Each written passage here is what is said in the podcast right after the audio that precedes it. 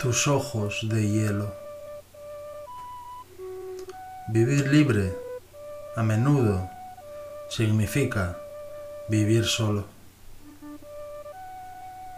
La literatura es más que un sencillo conjunto de palabras e historias. Es una manera de pensar y vivir en el mundo.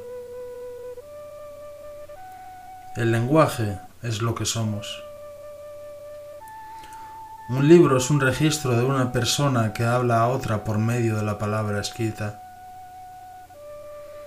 Un libro es una cápsula de tiempo, de una época y un lugar concreto. Me niego a vivir en el mundo real como una persona real, para establecer relaciones simples. Necesito el éxtasis, la belleza, la poesía. Soy un poeta en el sentido de que vivo en mi propio universo. No me adaptaré a la locura del mundo, me adapto a mí mismo. Uno puede enfrentarse a los acontecimientos de la realidad con las armas de la poesía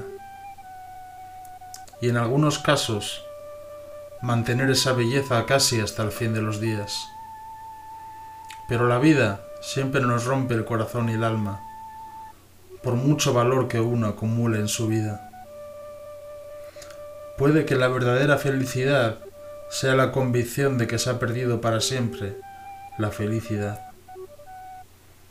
Entonces, caminamos por la vida sin esperanzas y miedos, capaces de apreciar las cosas sencillas que son las más perdurables. Cada día das un poco de ti mismo hasta que al final no queda nada.